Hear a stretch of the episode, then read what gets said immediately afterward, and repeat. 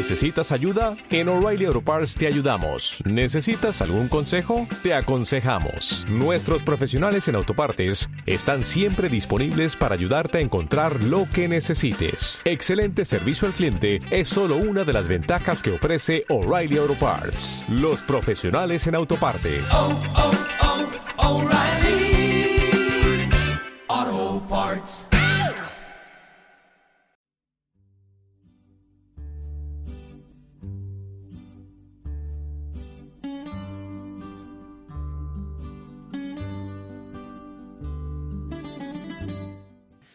Seguimos con Aristóteles, en este caso va a ser la segunda columna sobre la que vamos a seguir edificando este eh, bueno pues este edificio de la filosofía, ¿no? de la filosofía antigua y concluiremos en el siguiente capítulo con los presocráticos y con el helenismo. Bueno, son los previos y los posteriores a Platón y Aristóteles, pero bueno, creo que puede quedar así algo eh, bueno, pues relativamente bien. Me detengo muy poco en su biografía. Aristóteles no era en sentido estricto ateniense, no era griego-griego, podríamos decir, ¿no? Sino que nació en Estagira, en Tracia, era de Macedonia, ¿no? En el año 364 antes de Cristo. Quedó huérfano de niño eh, y quedó al cargo de Proxenus, que fue el que le impulsó a trasladarse a Atenas, ¿no? Como hacer un pequeño Erasmus para ir a poder estudiar allí.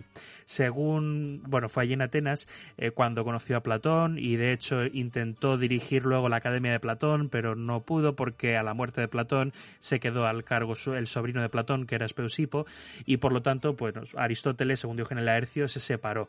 Es decir, poco de la muerte, poco después de esta muerte y después de ver que se había quedado Espeusipo al frente de la academia, Aristóteles salió, no huyendo de Atenas, pero bueno, salió de allí. Volvió a Tarneo, donde se casó, permaneció tres años, pero después volvió hacia Atenas, no sin antes haberse convertido en el instructor de Alejandro Magno, el hijo de Filipo II de Macedonia. Volvió a Atenas, como digo, en el 335 a.C.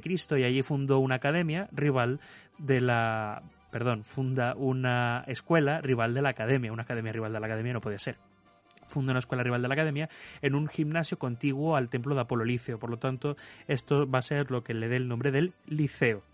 Así tenemos como liceo y academia como sinónimos de institución de enseñanza hoy en día. Pues este es el, el, origen de esas dos palabras. A sus discípulos, por cierto, le llamaban peripatéticos porque gustaban de eh, debatir y pensar y reflexionar dando vueltas en torno a un perípazos, que es como un, un pórtico así, ¿no? Entonces, bueno, pues por eso recibieron el nombre de peripatéticos. En el año 323, Aristóteles ahora sí se vio obligado, ya no huyó por su, propio, por su propia voluntad, motu propio, sino que salió de Atenas huyendo porque había sido acusado por el sacerdote supremo de impiedad y además, eh, bueno, pues en aquel momento los macedonios no estaban muy bien vistos en Atenas después de, bueno, de hecho, al año siguiente eh, murió Alejandro Magno, por lo tanto, bueno, en buena medida esto fue lo que hizo que se derrumbase un poco la fama de los macedonios y por lo tanto murió en la isla de Eubea a la edad, a la edad de 63 años. Aristóteles escribió sobre todo, no en vano, además de El Estagirita, por su origen de Estagira, se le llama la Enciclopedia de las Ciencias, porque escribió sobre todo, sobre todos los temas. Eh, tenemos obras de metafísica, ética nicómaco, política poética, del alma, eh, bueno, tiene un montón de, eh, de obras, ¿no?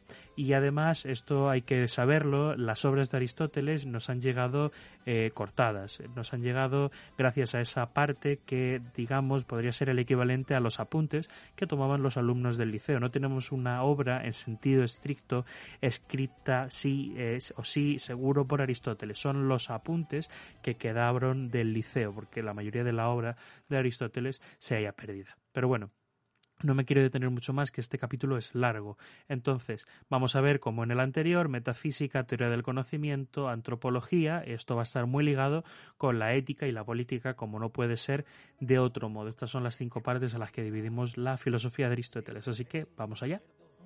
Lo niego todo, aquellos polvos y estos lo niego todo, incluso la verdad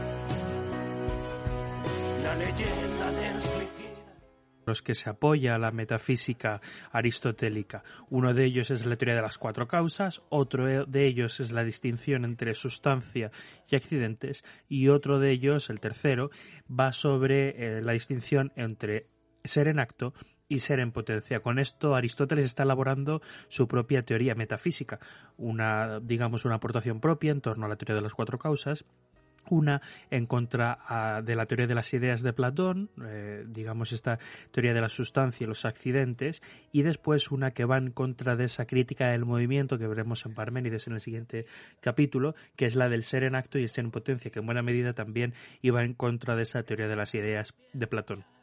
Vamos a comenzar todos los seres estamos compuestos de cuatro causas, una causa formal, una material, una eficiente y una final. Estas son las cuatro causas aristotélicas. ¿En qué consisten estas cuatro causas? Todos los seres estamos compuestos de estas o por estas eh, cuatro causas, de modo que digamos se puede intentar conocer cómo es un ser en base a cómo son estas causas. El conocimiento del ser, eh, la ciencia podríamos decir, es el conocimiento de las causas.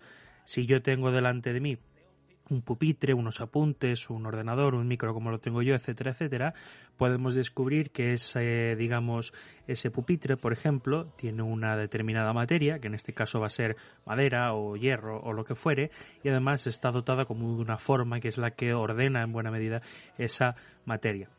Eh, la unión de estas dos causas es lo que llamaremos hilemorfismo, porque hile en griego es materia y morfos forma, ¿de acuerdo? Entonces tenemos esta, digamos, esta teoría aristotélica. Todo está compuesto, todo es un conjunto indisoluble, no se pueden separar como, digamos, el cuerpo y el alma en Platón, de materia y forma.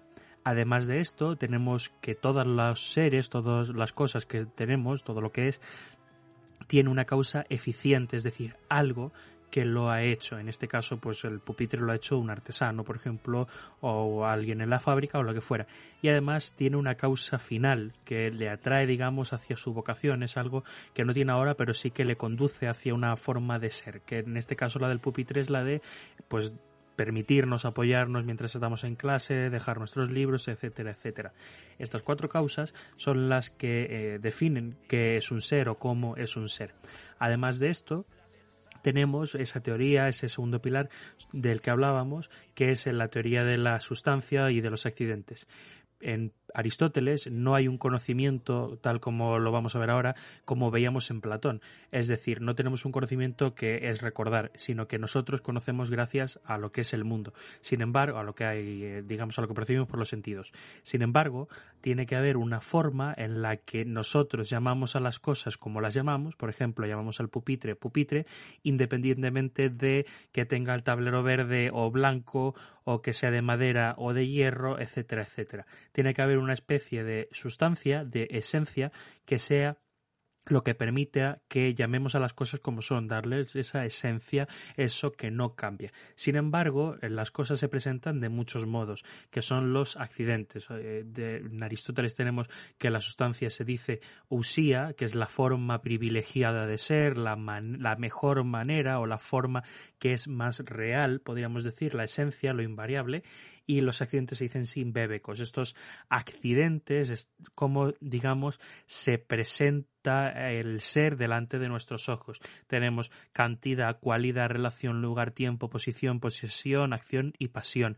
Es decir, gracias a estos nueve accidentes, tenemos esa cómo se presenta esa sustancia a nuestros ojos. Además, esa sustancia, luego dirá Aristóteles, puede dividirse o podemos decir que es la sustancia particular, este sujeto, la esencia de este pupitre, es de este en concreto, y la sustancia segunda, que es lo genérico, lo que genera los sujetos o las especies, podríamos decir, de tal manera que hay una esencia para el perro que sirve de mi mascota, por ejemplo, y una esencia que hace que todos los perros sean definidos como perros.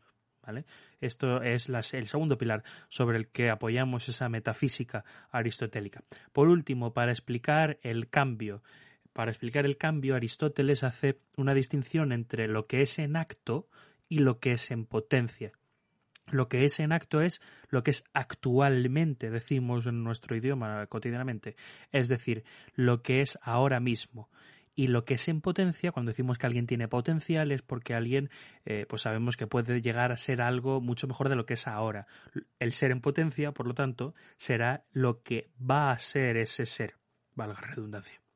Por lo tanto, tenemos que el ser en acto, por ejemplo, semilla de mostaza, por ejemplo, terminará siendo un arbusto de mostaza que dé flor de mostaza y que vuelva a dar semilla de mostaza, ¿vale? O que dé luego, por ejemplo, en el caso de una bellota, que dé lugar a un árbol y luego ese árbol sirva para la madera, etcétera, etcétera.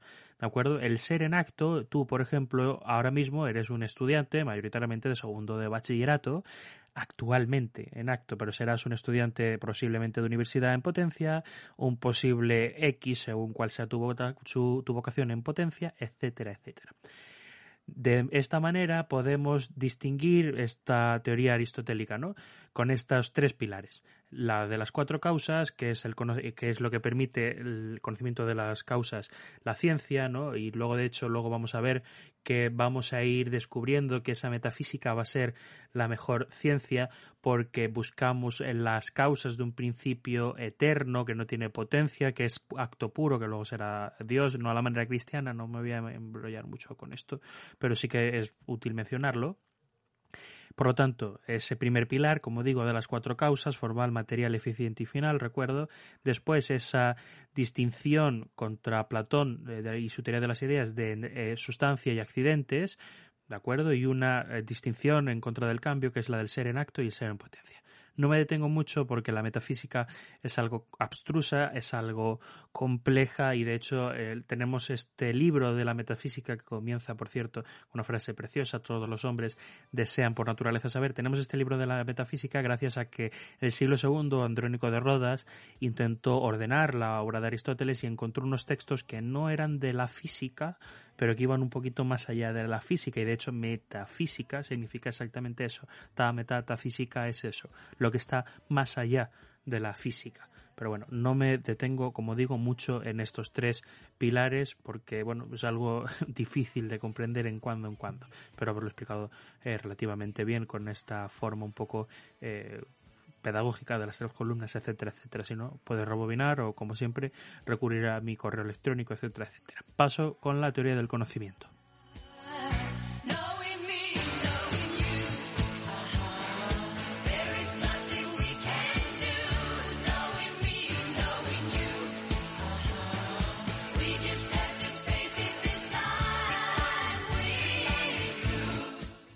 Tenemos en Aristóteles tres modos de conocer o tres tipos de conocimiento. Un conocimiento sensible, que es el que se genera directamente de la sensación, un conocimiento inmediato, que no está mediado por la razón, ¿no? Tenemos un conocimiento que se produce en los animales superiores, que en el que se mezcla con la memoria sensitiva y con la imaginación, y que es un conocimiento que persiste más en el tiempo, que nos permite conocer en buena parte el porqué de algunas cosas y un conocimiento que surge por el entendimiento, que es en el que surge eh, la experiencia, pero después es capaz de explicar la causa. Tenemos, por lo tanto, tres tipos de saber. Un saber productivo, un saber práctico y un saber contemplativo. El productivo es el de la producción, fabricación, el saber técnico, el práctico es el que conduce la conducta, el que hace que nos comportemos bien, una cosa, digamos, algo que si no tuviéramos la escuela nos haría comportarnos bien en sociedad, por ejemplo, y un saber contemplativo que no tiene ningún interés ni productivo ni práctico y que es el conocimiento más elevado. Lo fundamental dentro del conocimiento en Aristóteles es el esquema del conocimiento, cómo empieza, ¿no? Empezamos con un conocimiento sensible en el cual inmediato extraemos todos, todas las, todo lo que hay, todas las características de ese objeto, ¿no? Y esas características que percibimos por la vista, por el olfato, por el oído, lo que fuera, las ordena el sentido común, las conduce hacia la imaginación, que elabora una imagen, y hacia la memoria que retiene esa imagen. Y aquí es donde acaba el conocimiento sensible. Aquí es donde entra en juego el conocimiento inteligible o intelectual, ¿no? En el cual hay un entendimiento agente que abstrae lo universal, la forma de la manzana, la, podríamos decir la esencia, algo así, ¿no? De hecho, luego sobre es que el entendimiento agente hay varias polémicas, y después del entendimiento agente tenemos el entendimiento paciente, que es el que conoce lo universal cuando se le presentan, por ejemplo, en este caso manzanas distintas o cualquier cosa concreta de modo distinto. Así es como empezamos en Aristóteles. En Aristóteles no conocemos gracias a que recordamos porque no tenemos un alma que ya ha visto todo en el mundo pasado, sino que tenemos un alma que va descubriendo las cosas de manera sensible por medio de la experiencia, puesto que el alma nace, digamos, como una tabla rasa, como un folio en blanco en el que vamos escribiendo esas cosas. Es el conocimiento sensible la base del conocimiento en general, la base de la ciencia, porque la esencia no está fuera de las cosas, está en la cosa la sustancia está dentro de la cosa, no está en un mundo exterior como en el mundo de las ideas. Por eso en la escuela de Atenas, en el cuadro que pintó Rafael, tenemos a Platón levantando un dedo hacia el cielo mientras que Aristóteles deja la mano caída. Esa es, digamos, la referencia más eh, directa de, de su filosofía. Platón señala al mundo de las ideas, mientras que Aristóteles señala al mundo material en el que empieza el conocimiento. No me entretengo mucho más en este teoría del conocimiento. Nos centramos entonces en la antropología y después en la ética y política. ¿Y cómo es él? ¿En qué lugar se enamoró de ti? ¿De dónde es? ¿A qué dedica el tiempo libre? Como no puede ser de otro modo, esa teoría que veíamos de las cuatro causas, la sustancia, los accidentes, etcétera, etcétera, todo esto no puede huir de la antropología, porque nosotros también somos unos seres en el mundo, somos seres como cualquier otro tipo de ser. Por lo tanto, la teoría metafísica de Aristóteles tendrá mucho que decir dentro de la antropología, dentro de este ilemorfismo o de estas cuatro causas, pero sobre todo en el, el ilemorfismo, tenemos que eh, si teníamos que la sustancia era un compuesto de materia y forma, la materia del hombre es el cuerpo y su forma va a ser el alma. Es decir, el cuerpo es esa parte material de la que se componen los seres humanos y es el alma la que le da, en buena medida, esa forma, esa, digamos, manera de estar eh, en la realidad, cómo se presenta, podríamos decir, ¿no? Cómo se ordena esa materia dentro del mundo. En Aristóteles no tenemos una, un alma encardenada al cuerpo, encarcelada en el cuerpo, como teníamos en Platón, sino que es eh, algo, digamos, que es natural, ¿no? La unión entre cuerpo y alma es tan natural que incluso son indisolubles, no se pueden separar, no existe una mejor parte del hombre que es el alma, podríamos decir, y una despreciable que es el cuerpo, no, todo es exactamente igual. No se puede separar, dirá, eh, materia y forma más que en el pensamiento, no se puede separar de otro modo. Además, Aristóteles establece para todos los seres animados, o bueno, para todos los seres vivos, eh, un distinto tipo de alma, ¿no? Tres tipos de alma, por lo tanto. Tenemos un alma vegetativa, que es la que ejerce, digamos, las funciones más básicas dentro de la cadena, digamos, de supervivencia, ¿no? Pues el tipo de alma de las plantas, eh, pues la alimentación, la nutrición, el crecimiento, la reproducción, etcétera, etcétera. Tenemos un alma un poco superior, que es el alma sensitiva, la que es la propia de los animales, que sí que tiene percepción sensible, eh, deseo, sentimiento, esto, movimiento local, etcétera, etcétera. Es decir, es algo más elevada que la de las plantas, evidentemente. Y tenemos una tercera alma, que es la propia del hombre, que es la que tendrá las funciones intelectivas, las funciones racionales. De hecho, esto es lo que distingue al hombre del resto de los animales. Esto luego, sobre todo, lo vamos a ver especialmente en la política, especialmente en la política, cómo aprovecha eh, Aristóteles esta, la existencia de este tercer tipo de alma para poder eh, establecer cómo nos, cómo nos comportamos de manera social. Brevemente, lo tocante a la ética. Sobre todo tenemos eh, la ética gracias a su obra Ética Nicómaco y luego también la ética Eudemo, pero sobre todo la ética Nicómaco. cómo nos comportamos en privado, cómo estamos como sí, cuál es nuestra ética, en buena medida, es lo que recoge aquí en estas dos obras. Aristóteles dirá que la ética o la, digamos, la virtud se construye por medio del hábito, por medio de la costumbre, por medio de la realización de, eh, las, de las cosas, de las mismas cosas, de las mismas cosas buenas cotidianamente, como algo rutinario. La ética de Aristóteles la vamos a definir con dos conceptos puramente filosóficos, que es una ética teleológica, y una ética eudemonista. Estos son los dos conceptos que se nos tienen que quedar sobre respecto de la ética de Aristóteles. Es una ética teleológica porque Aristóteles dice que toda la acción humana está encadenada, está encaminada hacia un fin, está conducida hacia un fin. Telos es eh, fin, eh, final, por lo tanto, teleológica va a ser eso, que está conducida hacia un fin. Y es eudemonista porque ese fin último de todas nuestras acciones es la felicidad. Queremos ser felices por naturaleza, parafraseando esa frase del inicio de la metafísica. Por lo tanto, esa eudaimonía, ese buen daimon, buen espíritu, tranquilidad de espíritu, podríamos decir, aunque eso no es exactamente acertado, pero bueno, ese buen espíritu va a ser, digamos, hacia lo que conduzcamos nuestra vida. Por eso es teleológica, tenemos un fin, y es eudemonista porque tenemos ese fin que es la felicidad. Como decía, la virtud, la arete en Aristóteles, no es otra cosa que el hábito, la costumbre, el repetir las cosas buenas, igual que el que fuma eh, hoy, mañana, pasado se convierte en un fumador, ¿de acuerdo? Pues el hábito de comportarse bien nos hará llevar una buena ética. Por lo tanto, estas son las dos claves dentro de, de la ética aristotélica. Ahora bien, tenemos, igual que hay una distinción entre alma y cuerpo, aunque indisoluble, insisto, tenemos una distinción entre virtudes éticas por, propias de la parte, digamos, apetitiva y volitiva de la naturaleza humana, de las funciones inferiores de esa alma intelectiva, y unas virtudes dianoéticas que son propias de la dianoia, del pensamiento.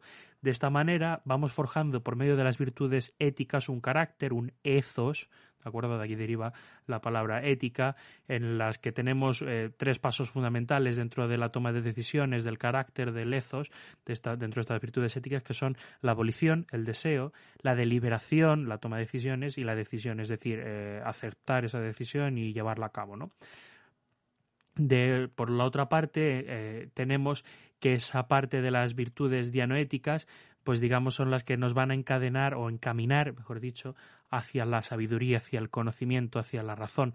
Por lo tanto, nuestra actitud, nuestra ética, nuestro comportamiento deberá estar encaminado hacia esta nueva forma de ser, ¿no? de conocimiento, porque es el conocimiento al final lo que nos va a permitir pues ser felices, eh, porque al final, en base también a esta causa final que teníamos dentro de la metafísica, nuestra finalidad es usar ese alma racional, esas partes racionales del alma. Por lo tanto, si no estuviéramos usando esa virtud que tenemos, esas cualidades, nuestros talentos, estaríamos en, un poco siendo infelices en este sentido. Por lo tanto, estamos como dirigidos o programados para ser felices siendo intelectualmente. Por eso dice Aristóteles que todos los hombres desean por naturaleza saber.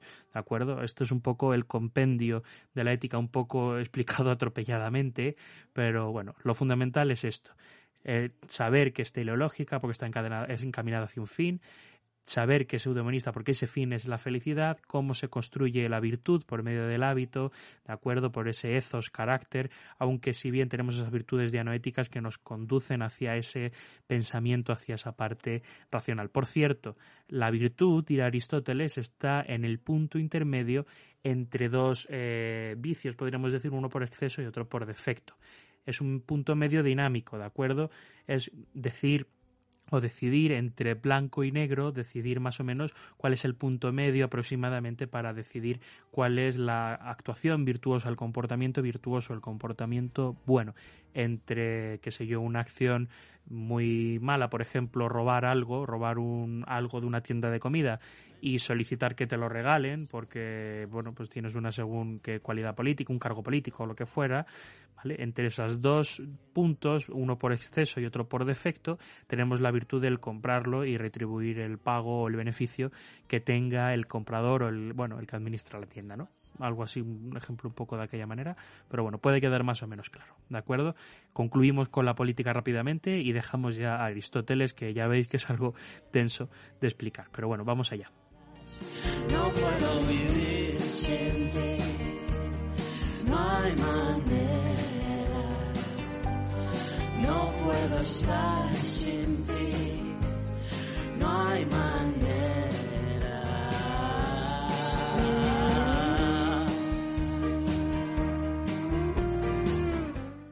Evidentemente y efectivamente en Aristóteles no podemos vivir el uno sin el otro eh, por eso hemos puesto esta canción. De esta manera, para Aristóteles, el ser humano es un zoón politicón, un animal social, un animal político, podríamos traducir. No es posible pensar al hombre sin su vida en comunidad, sin su sociedad. El núcleo de la comunidad social es la familia, ¿de acuerdo? A partir de la familia se construye la aldea y después de la aldea, digamos, la ciudad. La creación de aldeas, eh, primero la creación de familias da lugar a la aldea y la creación de aldeas da lugar a la ciudad pero no es posible pensar un estado anterior a, del hombre anterior a la sociedad, porque el hombre ha vivido siempre en sociedad. Podemos imaginarlo, dirá Aristóteles, pero es imposible que encontremos algún vestigio, porque el hombre vive en sociedad como la abeja, dice en su libro de la política. De hecho, es el texto que mayoritariamente se analiza en selectividad. ¿Por qué sucede esto así? Porque el hombre, aduciendo esa parte de la antropología, el hombre es un animal racional y está dotado de una cosa que se llama el lenguaje de la palabra. Por eso Aristóteles, además de catalogarnos como un zoón político, nos cataloga como un zoón logon ejon, es decir, un animal dotado de palabra. Y esa palabra, dirá Aristóteles, es lo que permite distinguir no solo entre lo agradable y lo desagradable, como la voz en los animales, ¿de acuerdo? Ese ladrido que nos permite eh, comprender que un animal está eh, sintiendo gusto o disgusto, sino que además nos puede permitir hablar de lo que es justo y de lo que no es justo. Por lo tanto, la palabra nos puede introducir una injusticia en el mundo, ¿de acuerdo? La justicia, por lo tanto, igual que en Platón, es la virtud que va a gobernar o que ha de gobernar dentro de la sociedad. Tenemos una justicia entendida como equidad, que todos reciban lo mismo, y una justicia en tanto que es una, digamos, algo eh, conmutativo, en tanto a proporcional, algo distributivo, ¿vale? Estas son, digamos, las dos maneras de entender la justicia. Me voy a explicar un poquito mejor ahora. Una justicia entendido como algo conmutativo, que todos, digamos, recibamos lo mismo, de tal manera que no hay una distinción entre el uno y el otro, y una justicia en un término distributivo que es que se nos reparta a todos exactamente eh, igual y proporcionalmente. ¿De acuerdo? Por último, analizamos las formas de gobierno, igual que en Platón teníamos formas de gobierno mejores y peores y estaban ordenadas de modo jerárquico. Aquí Aristóteles las va a catalogar según si son buenas o malas y según la cantidad de aquellos que tienen el poder. De esta manera vamos a distinguir entre monarquía, aristocracia y politía, y ahora explico este concepto, y eh, entre tiranía, oligarquía y democracia.